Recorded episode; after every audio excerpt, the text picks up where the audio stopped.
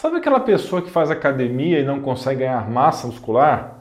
Às vezes ela até se alimenta bem e ingere bastante proteína, mas não está com os nutrientes adequados para auxiliar nesse processo de crescimento dos músculos. Existem várias condições que podem atrapalhar esse ganho, porque vários fatores precisam trabalhar em harmonia. Fica aqui até o final, porque eu vou te passar as dicas mais valiosas para você que tem dificuldade em ganhar massa muscular.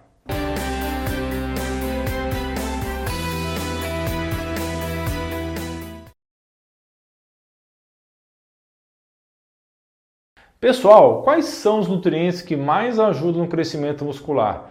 O mito popular nos diz que devemos ingerir muita proteína para ter um bom ganho. Mas será que isso só é suficiente? As proteínas geralmente recomendadas são aquelas das carnes em geral e dos ovos, mas saiba que essas proteínas são quebradas ou metabolizadas através do auxílio do estômago, fígado e intestinos. E quem faz essa função biológica de quebrar as proteínas em pedacinhos menores são as enzimas. São os, agentes biológicos responsáveis por quebrar essas proteínas em pedaços menores, que também chamamos de aminoácidos, ou seja, elas fazem esse papel de transformar a proteína das carnes e ovos em blocos menores que serão utilizados por nosso organismo na construção das proteínas que formam os músculos. Então, o primeiro erro é não ter uma boa digestão, ter falta de ácido clorídrico e ter deficiência de enzimas digestivas, em especial das proteases que atuam na quebra das proteínas. Prestar atenção à sua saúde digestiva vai ajudar muito a resolver o problema de ganho de músculos. Outra coisa que poucos dizem é que essa conversão de proteínas em aminoácidos que só ocorre graças às enzimas e o processo inverso de conversão dos aminoácidos em proteína muscular, todos são processos complexos que necessitam de uma série de nutrientes e vitaminas para que ocorram com sucesso. Para que você entenda melhor, esses nutrientes, que nada mais são que vitaminas e minerais, atuam como coenzimas ou cofatores que ajudam nesse processo de conversão ou transformação dos pequenos blocos de aminoácidos em proteínas só assim seus músculos crescem e se tornam fortes. Então, o consumo de muita proteína sem a devida atenção na sua alimentação ou até mesmo sem a suplementação adequada desses minerais e vitaminas essenciais vai dificultar o trabalho das enzimas na produção de músculos mais fortes. Mas quais seriam então esses nutrientes? Um dos mais importantes é o potássio e pouca gente consome vegetais ou frutas suficientes para suprir as necessidades diárias desse mineral. Para você ter uma ideia, precisamos consumir cerca de 4 mil miligramas ou 4 gramas de potássio todos os dias, algo que pode ser um pouco difícil se a sua dieta for ruim. Já as vitaminas mais importantes para esse processo de conversão de aminoácidos em proteínas são as solúveis em gordura, como as vitaminas A, D, E e K. Além disso, as vitaminas do complexo B e a vitamina C são essenciais. É claro, as dicas que eu estou passando somente vão funcionar se você também se exercitar e quebrar suas fibras musculares para que elas cresçam e se tornem maiores. O importante é que existem vários fatores trabalhando juntos para que você ganhe massa muscular. De nada adianta treinar todos os dias na academia e se alimentar mal. Em alguns casos, existem pessoas que treinam com alta intensidade e consomem proteína em excesso, menosprezando a importância dos minerais e vitaminas. É a sinergia de todos esses fatores, trabalhando em conjunto, que irá transformar seu corpo e não somente um ou outro fator isolado. Imagine a seguinte situação hipotética. Suponha um atleta que treina por várias horas na academia todos os dias e que se alimenta de muita proteína, fazendo inclusive a suplementação adequada de vitaminas e minerais com um profissional de saúde.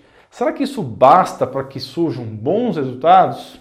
Para alguns pode funcionar sim, mas por exemplo, se a pessoa faz tudo isso, mas costuma ingerir muito açúcar, muito carboidrato refinado, então ela pode desenvolver um problema chamado de resistência insulínica ou pré-diabetes, que certamente vai comprometer esse processo de construção muscular.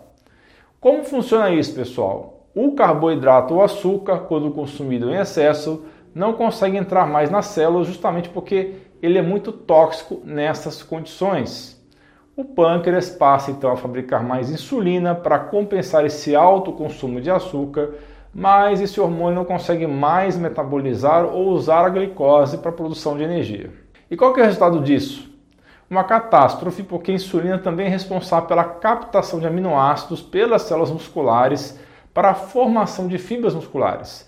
E agora as células não conseguem usar a glicose para a produção de energia, bem como não conseguem usar os aminoácidos para a criação de músculos mais fortes. Por isso que muitos diabéticos têm fraqueza, perda de colágeno e dificuldade com ganho muscular.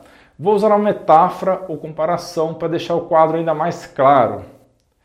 Os receptores celulares funcionam como fechaduras e as enzimas como chaves que facilitam a entrada de proteínas e aminoácidos no seu interior. Se a pessoa desenvolve resistência insulínica ou pré-diabetes pelo consumo excessivo de açúcar, isso significa que as chaves não funcionam mais e não conseguem abrir as células para que os aminoácidos entrem no interior. Outro problema que pode atrapalhar o ganho de massa muscular é a disfunção adrenal ou a produção excessiva de hormônio chamado cortisol, pois ele tem uma ação catabólica que atrapalha o crescimento muscular. Isso ocorre porque o cortisol ajuda a transformar proteínas musculares em açúcar, uma condição que pode inclusive se transformar em diabetes em condições extremas. Agora escute isso com muito cuidado. Você que treina exaustivamente, o próprio excesso de treino também produz cortisol em excesso que pode interferir no ganho de massa muscular.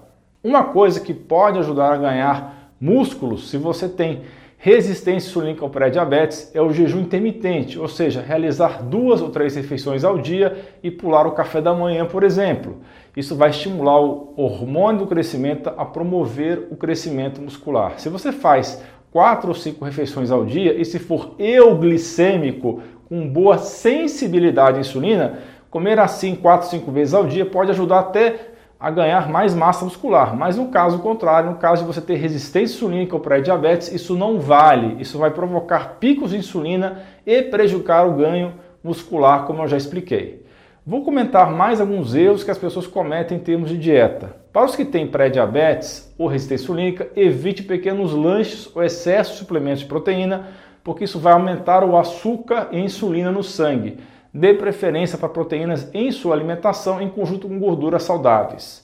O excesso de proteínas também pode ser um problema, além de prejudicar todo esse processo, vai sobrecarregar o fígado.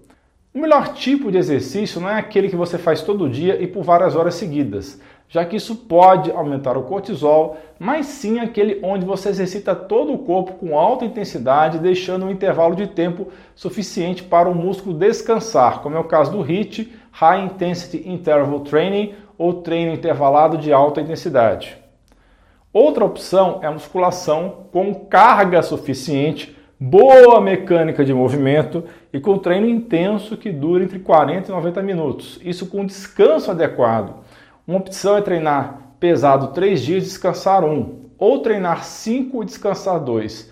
O importante é que quanto maior a carga, melhor deve ser a sua consciência corporal e a precisão dos movimentos para evitar lesões articulares. Tudo isso, junto com uma boa noite de sono, aumentará a produção de hormônio de crescimento Faça isso também, evite o estresse e o excesso de treino, evite o consumo excessivo de proteínas. Permaneça longe do açúcar e carboidratos refinados, busque realizar o jejum intermitente, que consiste basicamente em ficar de 12 a 16 horas sem se alimentar. Aumente o consumo de boas gorduras junto das proteínas e procure comer apenas dentro de uma janela de 8 horas. Tenha certeza que está consumindo alimentos ricos em vitaminas e minerais e se exponha ao sol regularmente. Se isso funcionar com você depois de alguns meses, volte aqui e coloque os resultados conquistados nos comentários, ok? Pessoal, chegamos ao final do vídeo.